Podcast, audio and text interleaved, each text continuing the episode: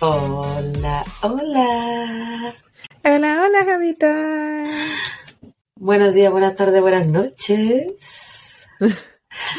¿Cómo estás por allá? Un poco cansada de un día laboral extenso, Ya, También. pero aquí no estamos laboral. co- compartiendo conmigo misma una cerveza belga muy deliciosa. Mm, Saluda a toda nuestra gente de Bélgica que nos ha estado viendo. Saludos también para Argentina, Para Colombia, Italia, Venezuela, Puerto Rico. Costa Rica, Me cagaste, ya se me olvidaba lo otro. Chile, Estados Unidos. México, España, España, se te olvidó. Pum, pum, pum. Faltan, faltan más. Faltan mucho más, pero eh, a nuestros oyentes muchas gracias por su preferencia, muchas gracias por acompañarnos, por este apoyo, por todos los saludos tan bonitos que hemos recibido en estas ya dos semanas. Ujú, Y- Estos cuatro por- capítulos. por. Ahora el Sí, quinto. sí. Me gustaría, antes que todo, Claudita, mandar un saludo. ¿Te molesta? Anda, todos los saludos del mundo, Javita. Eh, bueno, yo no venía preparada, pero tengo una lista. Ah, mentira. Eh, mira, eh, No quiero día- decir que yo también. Hoy día Primero que todo, te quiero mostrar mi polera. ¿Qué dice? Ah, sí. regalado mi Antes que- antes que mi saludos, más importante. Antes que los saludos, más importante, mi polera. Eh, dice, I like murder shows. Me voy a alejar un poquito del micrófono para después mostrártela. Coffee close and maybe three people. Eso dice mi polera, ¿ya?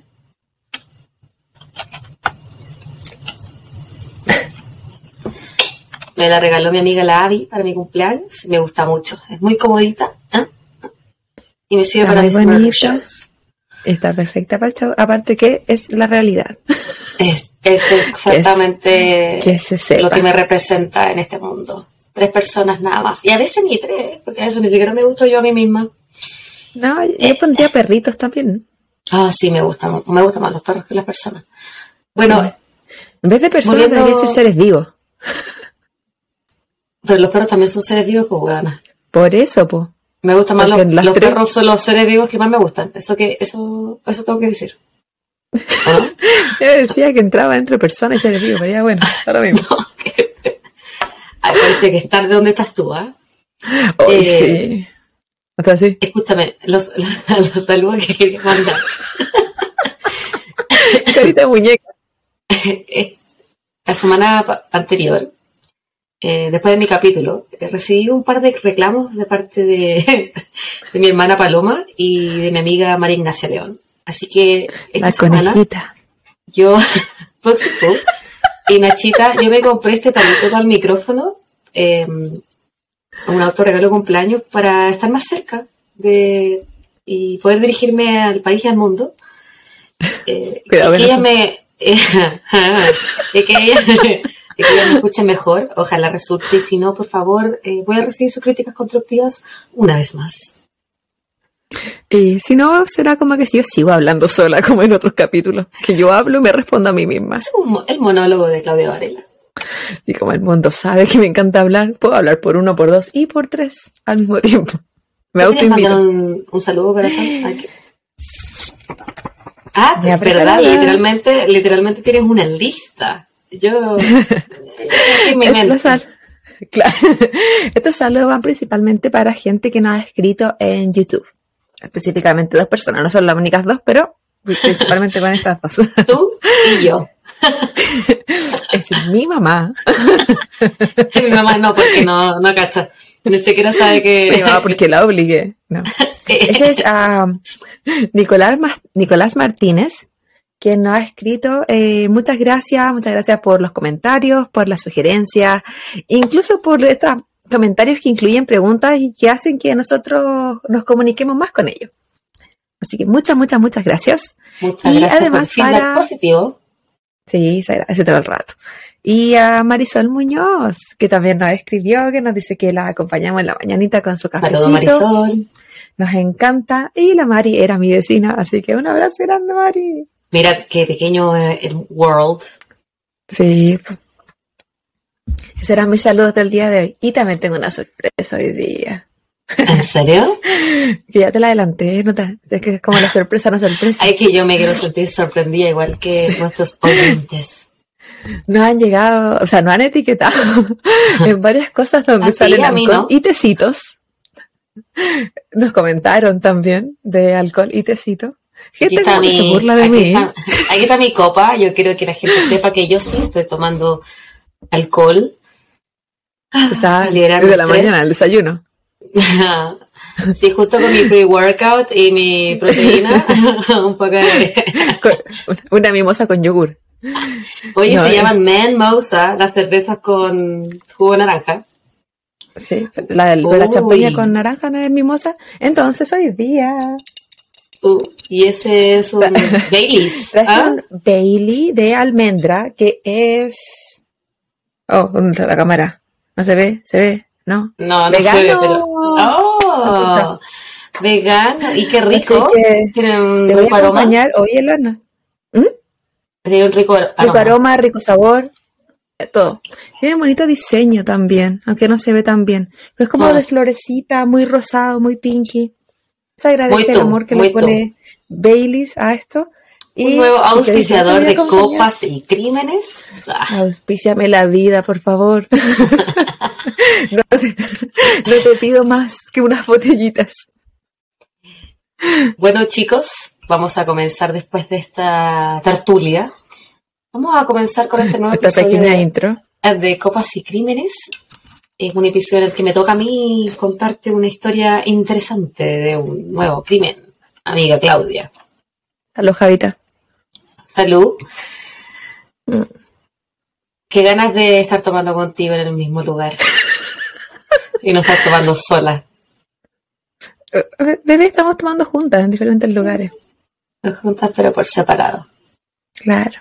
Entonces te estaba diciendo que este es tu capítulo. Este es mi capítulo. Y antes que, todo, mis referencias son de Vanity Fair, un artículo que se llama The Killer's Trail, de biography.com, de un episodio 2020 de Andrew Cunanan y de la siempre El famoso 2020. Wikipedia. Sí, no, Wiki, eh, perdón, 2020 eh, lo top de lo top tiene como 45 temporadas. Yo obviamente no me las he visto todas porque nunca tan fanática. Pero me he visto un par de capítulos. Es, muy bien hecho, muy bien hecho. No, y apaña Wikipedia todo el rato. No, Wikipedia siempre es fiel. Por favor, donen un dólar, dos dólares, mil dólares. Hay que usar Wikipedia. O, donen. o a nosotras también si quieren. Por favor, suscríbanse, pónganle like. Em, si nos están escuchando por Spotify, pónganle suscribir, YouTube, suscribir, clic, clic, clic la foto. No paren. Si su mamá tiene celular, quítenselo, instalen en YouTube, suscribir. si su mamá tiene celular, Spotify. suscribir. Si tienen iPhone, Apple Podcast, suscribir. Si no tiene nada, Google Podcast, suscribir. También tenemos si están en España, Evox. Sí llegó la recomendación de Evox y la hemos usado, ¿sabes que no, ha funcionado súper bien, mucha, mucha gente. Muchas gracias por esa recomendación. Ahora sin más interrupciones. Ahora sin más ni menos. Anyways, hoy vamos a hablar, vamos a hablar de Andrew Cunanan. ¿Lo conoces? No, no, no, dale. Es que yo, una vez más, un poco vintage. Viene a sorprender. Vengo a sorprenderte con mi historias de la prehistoria. Bueno, vámonos. Dale nomás. Hasta Cunanan. Nació el 31 de agosto de 1969 en California, Estados Unidos. Hijo de Modesto y Mary Ann Cunanan, era el menor de cuatro hermanos. Su padre, de origen filipino, participó en las fuerzas armada estadounidense, luego se erradicó aquí a Estados Unidos y se dedicó a trabajar en la bolsa de valores. ¿Era parte de la armada en Filipinas? No, aquí en Estados Unidos.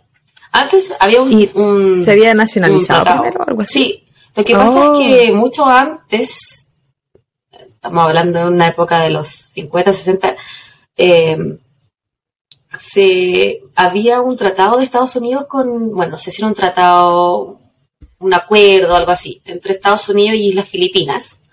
Y ellos podían optar, la gente de las Filipinas, a ser parte de las Fuerzas Armadas estadounidenses para luego eh, les daban una green card y se, y se nacionalizaban. Mm. nacionalizaban. Esa información la saqué de un paciente que, que me contó esto. Eh, pero sí es verdad, no estoy mintiendo. Esta vez. No, te creo. Su- Te creo todo el la, rato, amiga. la mamá de Andrew era de procedencia italiana y ella se dedicaba al cuidado de la casa y de los hijos. Ítalo filipinos eran entonces los cabros. ¿Cómo? Ítalo filipinos eran. Ah, italo, bueno, americano, filipino, italiano. Eh, sí. Durante su infancia, Andrew era muy extrovertido y muy inteligente. Tenía un CI de grandes proporciones. ¿Quieres adivinar de cuánto? 130. Casi, casi. 147. El chico le- leía enciclopedias completas a muy temprana edad y le gustaba vestirse bien. De hecho, Era, modesto como su padre. no, él no era modesto como su padre. Eh, su padre era el único modesto, al parecer, de la casa. Bueno, a, los cinco, a los cinco años, el no modesto, Andrew, usaba chaleco y corbata. Chaleco y corbata. Cuando sus padres recibían visitas, Andrew se dedicaba a entretenerlos. Era el host. Fíjate. Y cabe preguntar, ¿Andrew era un niño señora?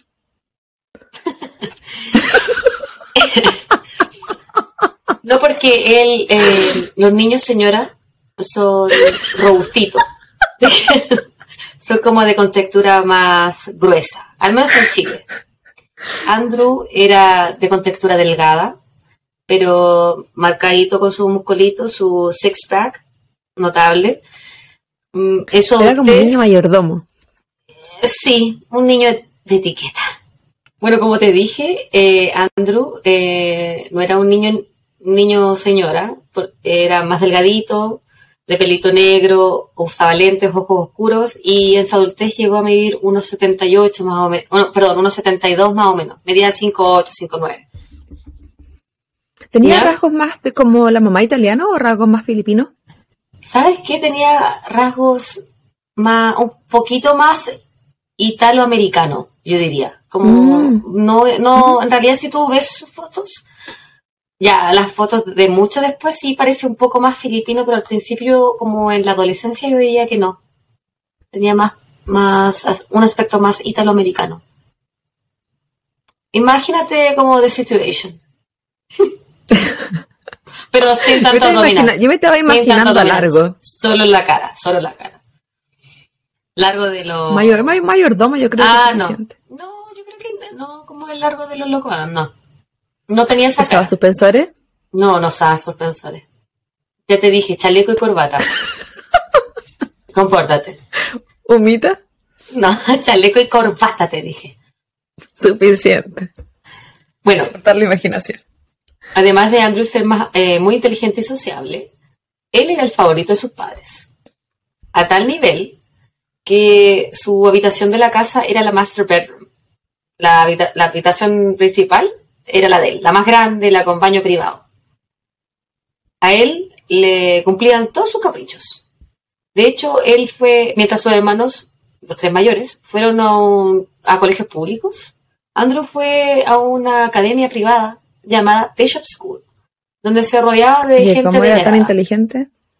Sí, pero fíjate que no estaba becado, o al menos lo- la- los artículos que yo leí, en ninguna parte dijeron que él era becado, solo que era muy consentido. Mm. Más tarde, sus hermanos y algunos otros cercanos describieron que sus padres estaban prácticamente obsesionados con él, que cumplían todos sus caprichos, y como modesto, que no era tan modesto, le iba bien en el trabajo, le compraba ropa cara, autos deportivos, lo que él quisiera. También leí en algunas partes, pero hay artículos que se contradicen. Leí en algunas partes que Andrew y Modesto eran demasiado cercanos. Se insinuaba una relación incestuosa, pero no había confirmación al respecto. Así que estos son rumores. En su adolescencia. Esa delgada línea de la cercanía padre-hijo. Mm, esa delgada e incestuosa línea. En su adolescencia, Andrew, que ya dijimos era muy extravagante, le gustaban las comidas y bebidas finas, el arte, y también, para la época, él era bien eh, pionero porque era abiertamente homosexual. Aquí estamos hablando de fines de los 80, principios de los 90, no muy común en la época. Pero a él no le importaba nada y, como era tan eh, extrovertido. Era él finalmente. él era, se, expresaba él mismo, desde la ropa hasta entretener a los, amigos de la familia. Quizás el hecho de haber estado en estas escuelas privadas le habrá dado como mayor confianza. No sé si será lo mismo acá que en, nuestro país, pero hay, hay, una diferente, al menos en mi percepción, confianza en los alumnos de escuelas privadas a los alumnos de escuelas públicas. Puede ser. ¿Tú crees que eh, tienen menos bullying? Yo diría que es lo mismo. No, no, yo que pueden tener igual de bullying. Pero piensa que él era un niño que no tenía el, mismo, la misma situación económica que sus compañeros. Quizá eso hacía que fuera como que su personalidad tuviera que predominar. Claro. A veces como una manera de anteponerte a ciertas situaciones, ¿cachai? Como yo no voy a permitir que alguien me diga cualquier cosa que yo creo que me podrían decir, entonces yo soy algo antes que eso. Mm. Puede ser. Puede ser, puede ser. Teorías, teorías. Nunca lo sabremos. Bueno, en su, psicología de Bailey. En su último, va a empezar a consumir alcohol más, más seguido, por favor. En su último, 18 minutos, Claudia, y voy aún en mi primera hoja de esta Biblia que escribí. Y aún vamos hablando de los suspensores. Ya te dije que no tenía. En sus últimos años de la secundaria, Andrew comenzó a vender drogas y también a consumirlas. De esta forma, él conocía a hombres mayores con los cuales se prostituía por dinero y cosas caras. Se dice que Andrew comenzó en esta época a tener un fetiche con la pornografía, el kinky sex, el sexo perverso, y que le gustaba el SM. So nasty. Qué buena esa.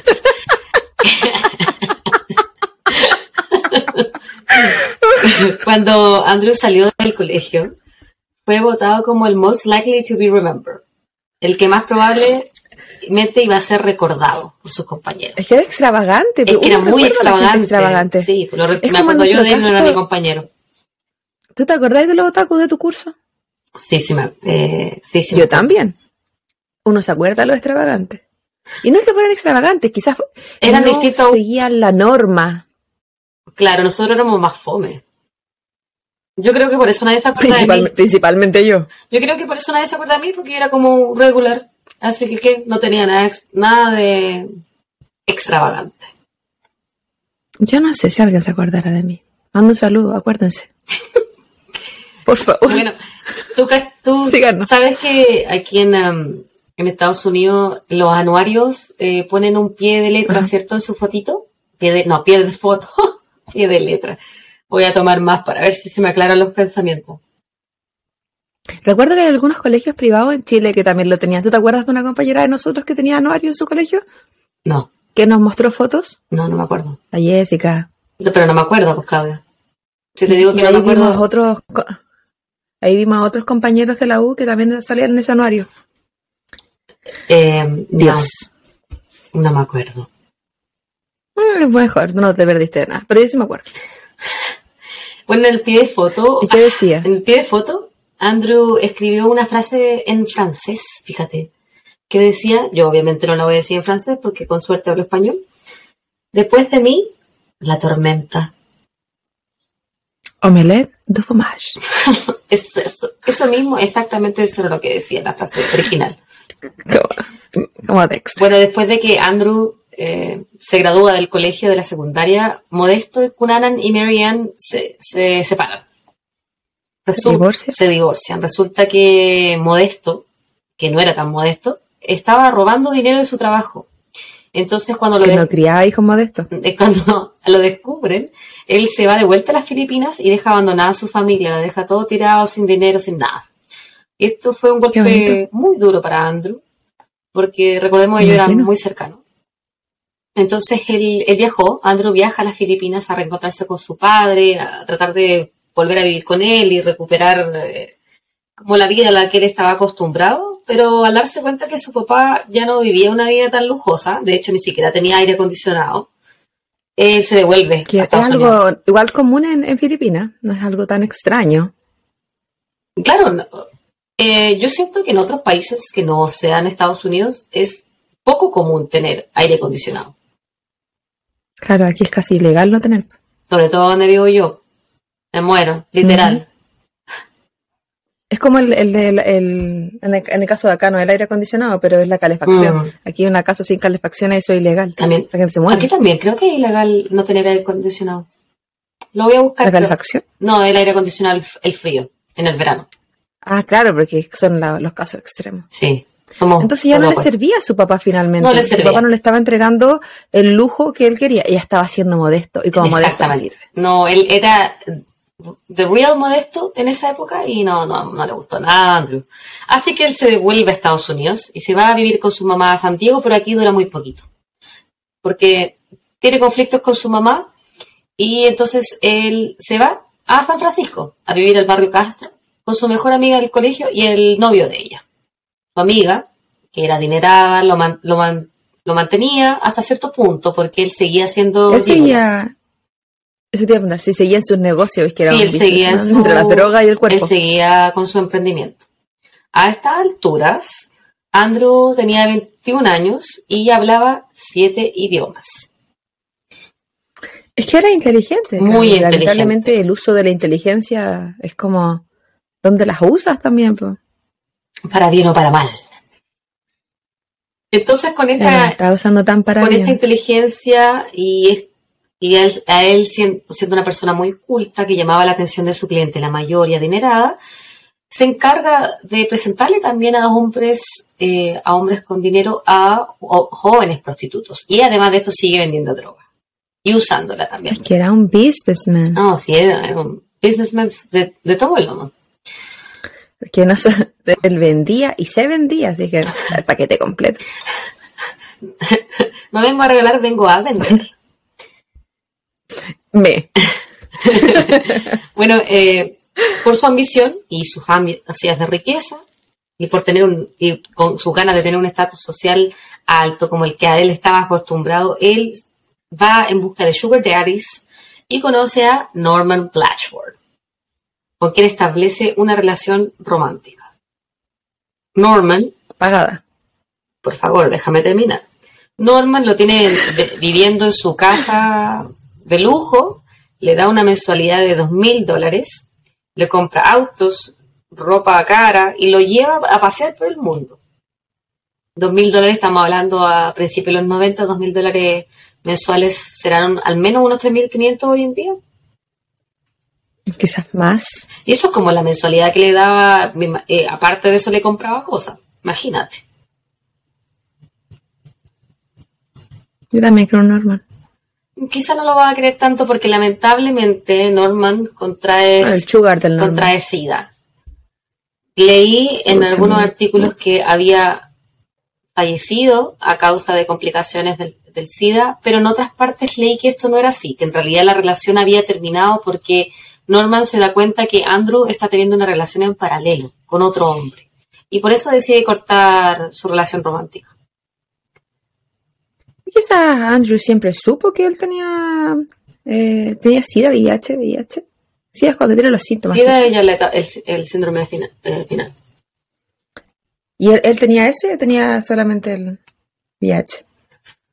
Según mis reportes tenía SIDA, no solo VIH, porque ah, según los reportes que yo leí es que había muerto de SIDA.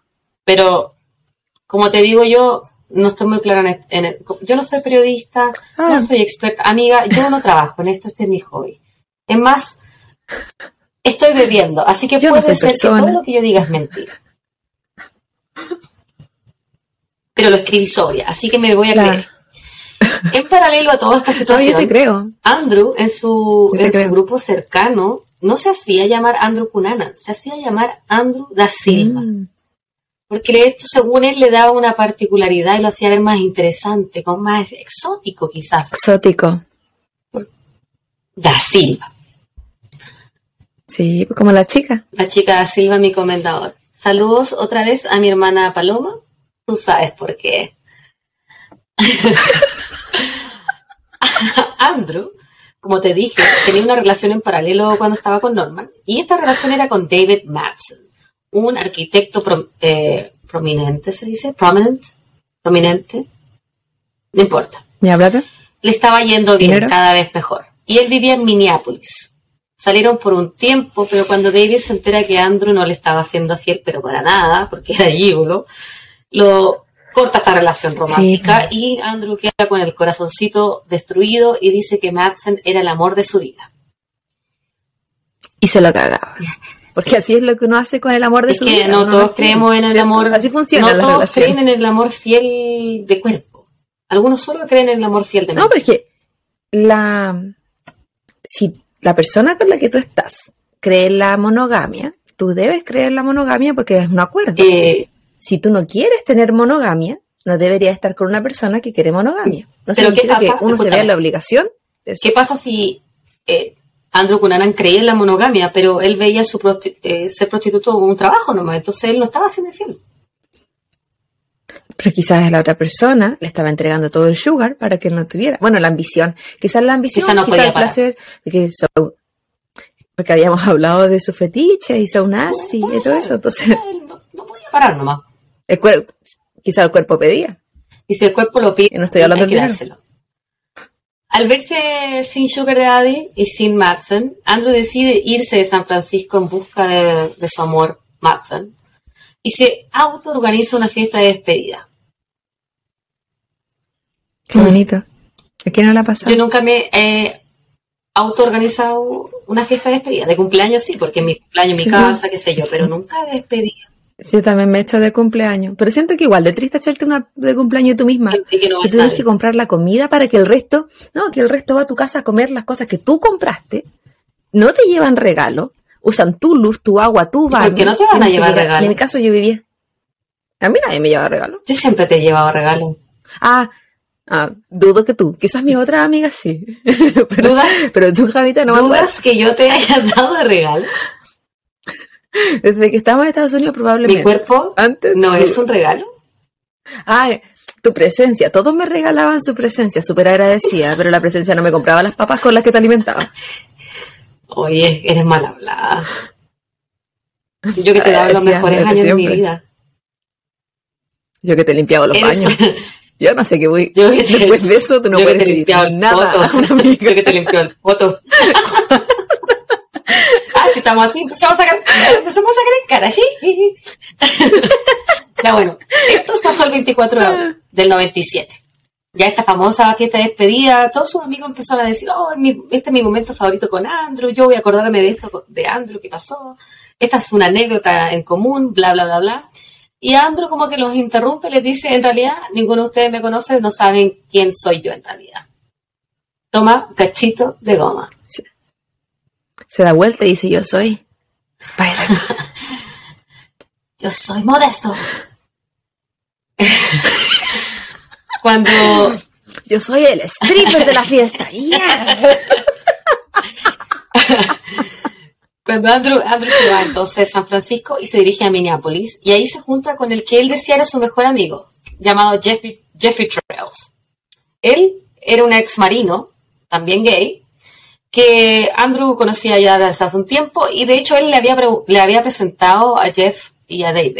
Él los había presentado porque pensaba que se, iba, se podrían haber llevado bien, que podrían eh, ser buenos amigos, pero parece, y aquí esto es una especulación también, que Andrew se entera en este, eh, cuando él llega a la casa de Jeff a quedarse sin, sin una invitación previa, de que Jeff tenía una relación romántica con David.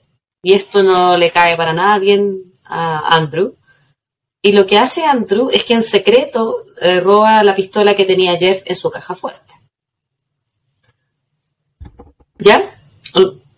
Luego de esto, Andrew y Jeff se dirigen al departamento de Madsen, mientras Madsen no estaba, por razones desconocidas. Eh, y llegan aquí Andrew le dispara a Jeff con su propia arma y le da muerte. Jeff tenía 28 años cuando falleció. ¿Se sabía si Andrew era violento antes de esto? ¿Si había tenido alguna vez alguna pelea? No, no, eh, no, había, no había, armas no, había eh, demostrado episodios de, de, violencia, pero sí dentro de la evidencia que encontraron en el departamento eran distintas eh, pares de esposas y esteroides de los intravenosos. Entonces se piensa que él puede haber mm. experimentado lo que se le conoce aquí como roid rage, la rabia de los esteroides. Tú sabes que cuando tú consumes mucha testosterona se pone agresivo. Se dice que podría haber ido por ese lado, pero no. Mm, en realidad no, hay nadie a quien preguntarle. Dudo, porque una cosa que te venga agresiva y otra que te venga a robar armas para planificar que vas a matar a una persona. Bueno, Madsen demasiado el plan. Vuelve a su departamento y se encuentra con el cuerpo de Jeff que está envuelto en la alfombra que él tenía en su libro, está envuelto en un, en un rollito. Un burrito real. Como un taquito. Entonces. Eh, esto eh, ya es el 27 de abril. Y pasan dos días en el que David está encerrado en este departamento con Andrew. Andrew lo tiene eh, secuestrado y hay cámaras que muestran, los muestran entrar y salir del departamento, pasear al perro de Madsen, hay testigos que los ven. Entonces cuando la policía llega al departamento mucho después, ven esto, estas grabaciones, piensan que Madsen y Cunanan estaban coludidos, que eran partners. ¿Y el cuerpo estuvo siempre dentro del departamento? Estos dos días. Después lo sacan, al parecer y lo tiran al, em, no me acuerdo si se lo llevan al auto y, ahí lo tiran en la basura o lo tiran la basura en el, mismo departamento. No, y a la basura más encima. Bueno, ¿qué quieres que se lo lleven? Andrew decide. Hay gente que hace otras cosas. Decide Andrew que se van a ir del, departamento de Madsen, toman el jeep de Madsen y se, y se dirigen fuera de la ciudad. El, se llama robar que se El día 2 de mayo y a las afueras de Minneapolis Andrew hace que Madsen se baje del auto, están cerca de un lago, y lo hace caminar hacia el lago, donde le dispara tres veces dejándolo muerto y abandonado. David, en ese entonces, tenía 33 años cuando falleció. ¿Tú crees que exista la posibilidad de que sí haya estado, que no haya estado obligado esta otra persona, que la primera muerte haya sido a propósito y que haya eh, salido mal cualquier acuerdo que ellos tenían y como finalmente el que tenía el poder del arma era Andrew, que después haya decidido, o finalmente como que toda la responsabilidad cae en, recae en, Matthew, en Andrew. Yo creo que no hay pruebas que concluyan de forma fehaciente que Madsen tenía algo que ver con este crimen porque él ni siquiera estaba en su departamento cuando mataron a Jeff, por ejemplo. Eh, no estaba en una relación con Andrew, no le debía nada a Andrew, ni emocional, ni financieramente, nada. Entonces yo, yo, yo creo en la inocencia de David y pienso que es una víctima más de Andrew Conan. Quizás como era tan inteligente, también era muy bueno, manipulador. Bueno, lo más probable es que haya sido manipulador. Pero eso no significa que Madsen haya estado no con él. A mí me gusta creer en la, bondad de las personas. Prefiero creer que él era una buena persona. no, hay, no hay muerto malo, dicen también. ¿Quién dice eso? Ay, siempre dicen eso en los funerales. Yo nunca he escuchado eso. La gente llora por la gente y alguien puede haber sido muy malo, pero es como, ahí no hay muerto Yo nunca he escuchado eso. Pero bueno, parece que he ido a los funerales equivocados. parece que no has ido a funerales. Lamentablemente.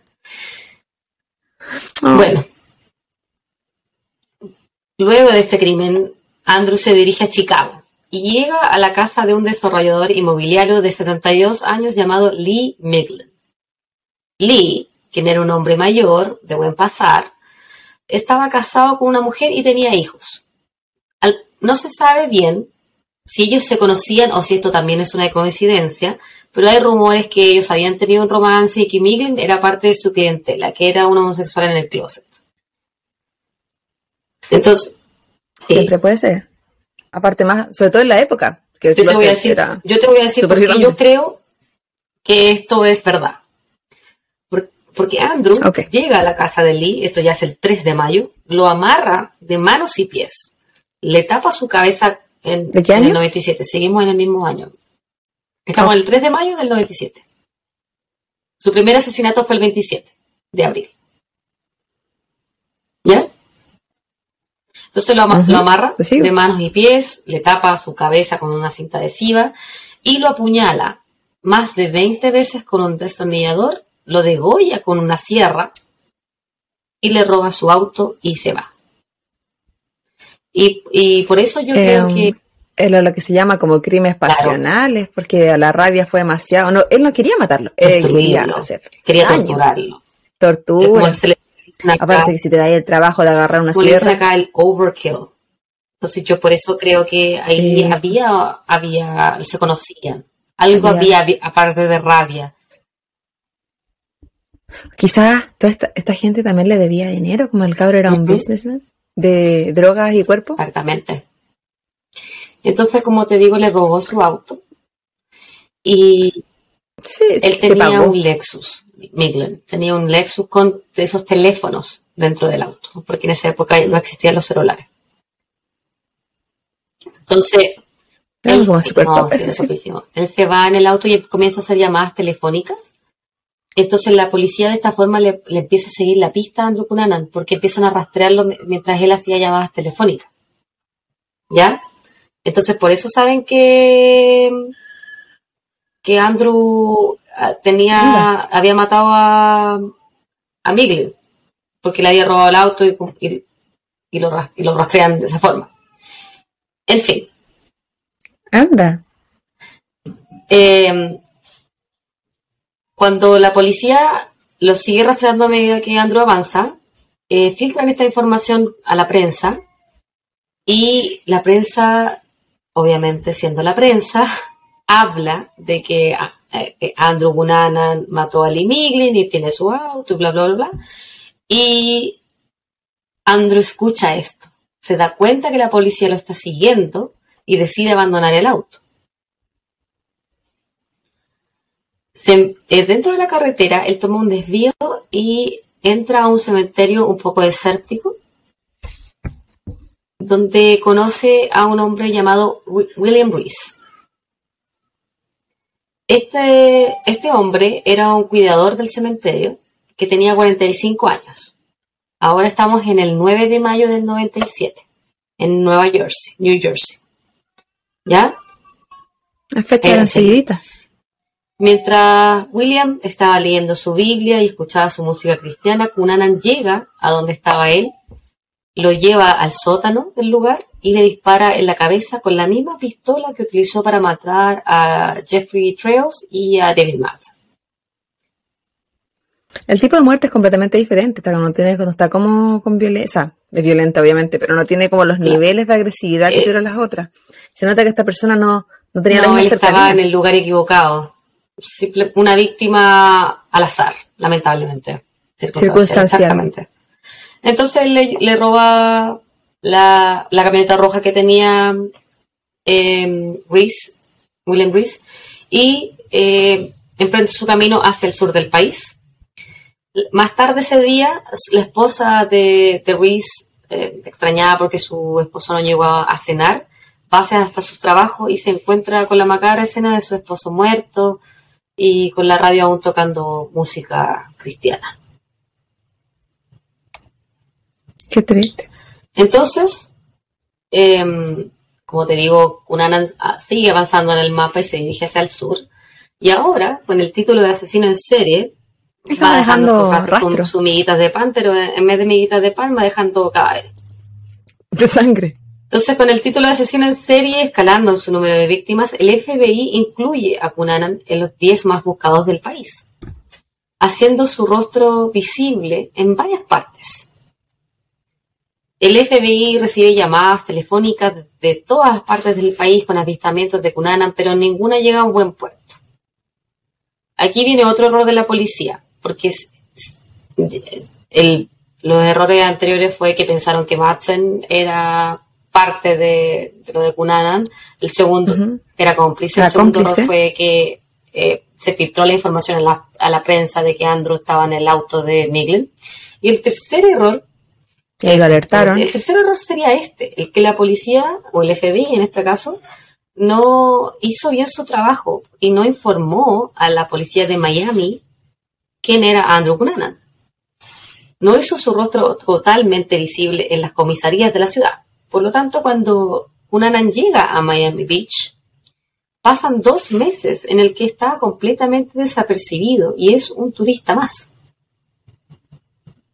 Y cabe destacar que en esa época, no sé si en esa época ya estaba cambiando, pero aún pasaba que los estados de Estados Unidos eh, no tenía comunicación entre las policías, porque cada estado tenía su propia policía, incluso las, entre ciudades muchas veces, el mismo estado mm. no tenía comunicación.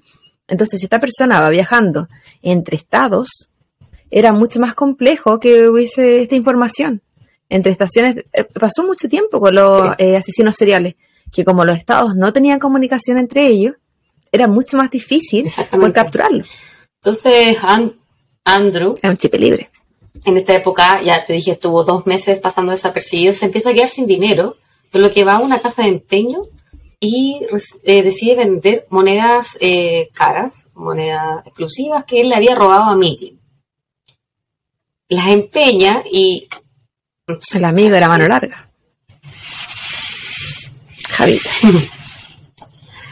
No, esto no se trata de mí. Ni de mis robos, Ni de tus hormigas.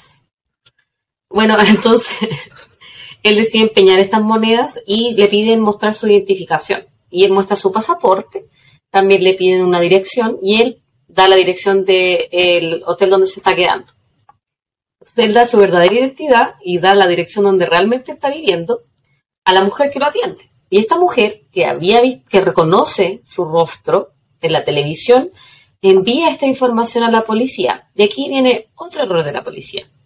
La persona que estaba encargada de recibir eh, las informaciones desde las casas de empeño, que según la policía en esa época eran muchas, estaba de vacaciones y no había mucho staff en la policía. Por lo tanto, esta pista quedó en un escritorio durante semanas, sin ser vista. Inservible. Inservible. El FBI, como te dije, había, empieza a distribuir folletos en, ahora en más partes del país con la cara de Andrew Cunanan, algunos que llegaron a Miami Beach y otros durante la policía, el, que muestran en la televisión de los 10 Most Wanted, los 10 más buscados, mostraban un programa en la televisión y ahí salió Andrew Cunanan. Entonces un empleado de una tienda de sándwich lo reconoce cuando Andrew va a esa tienda a comprarse un pancito, llama a la policía, les dice, hey, Andrew está acá, yo lo reconozco, lo acabo de ver en la televisión, y le dicen, ok, trata de dejarlo ahí un tiempo, nosotros vamos en camino. Pero Andrew se va, la policía llega demasiado tarde y no lo logran, no lo logran capturar. Este sería el quinto error. Era comida rápida. Esa pues. ¿Qué me va si uno va por un sándwichito. No. Elige hambre. para irte. Ya estamos en julio del 97. Específicamente el día 15 de julio. Julio ya. El chico lleva dos meses pasando desapercibido en Miami Beach. Estamos casi en aniversario. El 15 de julio del 97, a las 8.15 de la mañana, el famoso diseñador de moda italiano Gianni Versace se dirige caminando, famosísimo, se dirige caminando desde su mansión a un café llamado News Café, que quedaba a un par de cuadras, donde era para él rutina todas las mañanas ir a comprar revistas italianas. Luego, él se devuelve a su casa, caminando también, y cuando está a punto de abrir la puerta de su reja, alguien le habla por atrás. Esto es a plena luz del día, como te dije, 8 y 15, la, bueno, a esta altura son casi las 9. Hay gente caminando por la calle, todo normal. Se da vuelta Gianni. Un susurro Se da vuelta Gianni. Es Andrew Cunanan que le está hablando. Le dispara dos veces a Versace. Una en la cara y otra en el cuello. Y Versace muere de, de forma prácticamente instantánea, sangrando en, las escaleras de su Disparo en la cara. O sea, eh, eso iba a matar. No, él no iba a hacer daño. Alguien que te dispara en la cara, cualquier, cualquier cosa más quiere. La gente lo empezó a seguir por la calle, a Andrew, le abren fuego, o sea, perdón, lo empiezan a perseguir y él abre fuego para escaparse de, la gente. Pero le logran seguir la pista hasta un estacionamiento. Aquí llega la policía, entran al estacionamiento, pero no encuentran a Andrew. Lo que sí encuentran es la camioneta robada de William Reese, pertenencias adentro de la camioneta de Andrew Cunanan y ropa en el suelo, lo que indicaba que Andrew se había cambiado de, vestimenta, de outfit, luego de matar a Gianni Versace.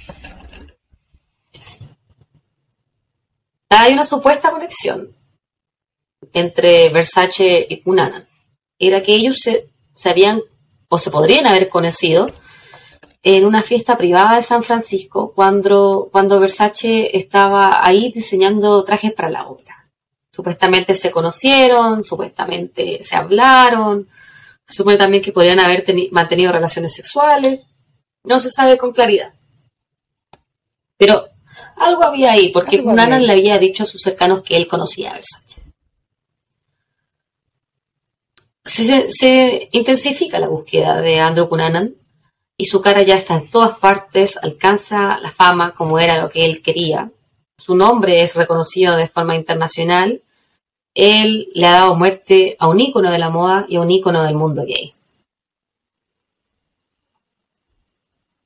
Muy, muy, muy triste toda esta historia en realidad. Que ya se, se, metió con, personas más importantes, ya no eran eh, personas desconocidas. la policía no puede seguir cometiendo errores. algo más internacional. Entonces, llegamos al 23 de julio, a ocho días de la, de la muerte de Versace, donde se están dando vuelta a Miami Beach buscando a Andrew Cunanan. El, el cuidador, Fernando Carrera, llega a una, una casa flotante, una boathouse, de lujo en Miami Beach, donde él iba a hacer su chequeo de rutina a este hogar, ya que el dueño estaba de viaje. ¿Eran, eran comunes estas comunes, casas? Sí.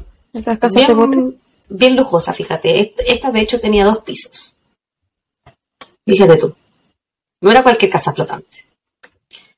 Ah. Él abre la puerta, Fernando, para hacer su chequeo y resulta que se encuentra con la evidencia de que alguien había estado viviendo ahí había comida abierta, estaba todo desordenado ah. y recibe, bueno, le disparan desde el segundo piso y él logra escapar. Le dice a su hijo, llama a la policía, hay alguien aquí. El hijo llama a la policía y dice, hay alguien le está disparando a mi papá, bla, bla, bla, estamos en tal lugar. La, policía inmediatamente cree que es Andrew el que está ahí metido en esa, en esa casa flotante y llegan la policía, el FBI y la televisión quien comienza a transmitir todo esto en vivo y en directo. Ahora, querían que pasara uh, desapercibido. Pasaron tres horas. Donde la policía intentó comunicarse con Andrew sin resultado. Entonces le tiraron ese, ese gas lacrimógeno, pero no, no pasó nada y ellos entran a la casa flotante. Y aquí, en el segundo piso, en una de las habitaciones, se encuentran con el cuerpo ya muerto de Andrew Cunanan, quien se había autoinfligido un disparo de bala desde su boca y la bala había quedado alojada en su estómago. No había punto de salida. Oh, Yo creo que se hacia abajo. Generalmente la gente se dispara hacia arriba o hacia atrás. Claro. Yo creo que él se disparó hacia abajo. Sí, es lo más común. Extraño. Eh, Va a comérselo. Bueno, él no dejó una nota suicida, pero a su alrededor se encontraron diarios con su cara, diarios con la historia de él, diarios con la historia de que había matado a Versace y todo eso. Entonces él, a sus 27 años, había logrado la notoriedad que siempre quiso, lo que tanto anhelaba. Después, claro, de asesinar a cinco hombres a lo largo de cuatro estados, lo que lo clasifica como un asesino en serie.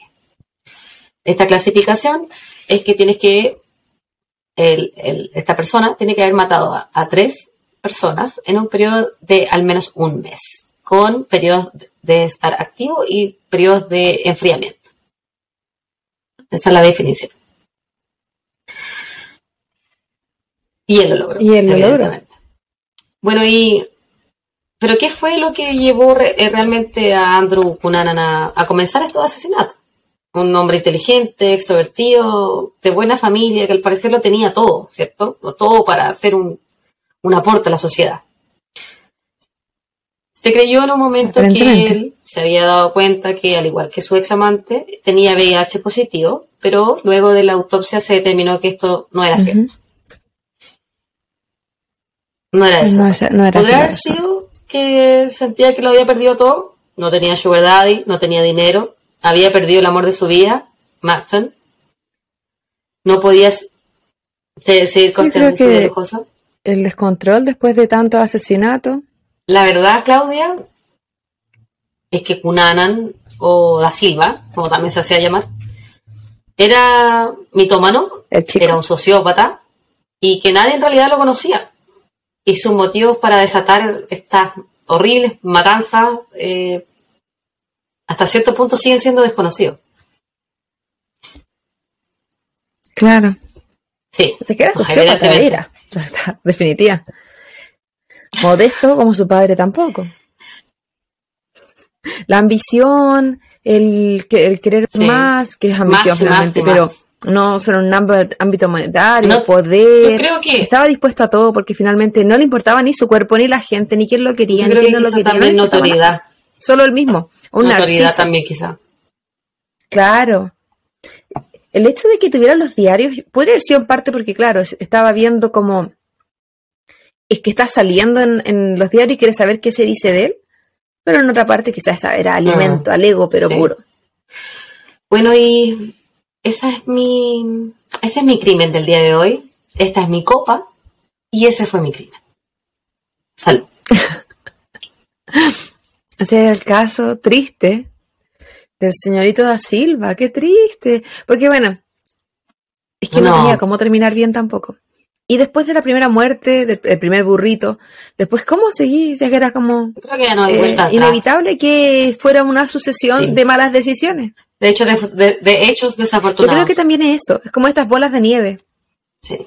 Malas decisiones. Bueno, queridos oyentes, este ha sido el episodio de hoy de Copas y Crímenes, titulado Un asesino a la moda el asesino en serie Andrew Cunanan. Espero que les haya gustado. Por favor, suscríbanse a nuestros diversos canales. Suscríbanse en Spotify, en YouTube, en Evox y en todas las otras plataformas en las que estamos. Google Podcast, Apple Podcast. Síganos en Facebook, Estamos Instagram o ambas. Atentas a sus comentarios. Envíenos un email a copasycrímenes.com con alguna sugerencia, algún crimen que quieran que nosotros expongamos en nuestros episodios futuros. ¿Algo más que agregar? Que muchas gracias por los comentarios hasta ahora, por la buena onda, por las sugerencias, por toda la gente en todos esos países que mencionamos al comienzo, que me tienen completamente asombrada porque yo conozco con suerte a, a la gente en Chile y a la, a la Muchas gracias. Yo pensé que nadie iba a eternamente. Me, me, alegra. Aparte de nosotras y nuestras Aparte de yo misma. familias y algunos amigos. Pero que no, no solo nosotras. Pero muchas gracias, muchas gracias por todo y nos vemos la próxima. Estamos viendo y hablando. Chao, chao.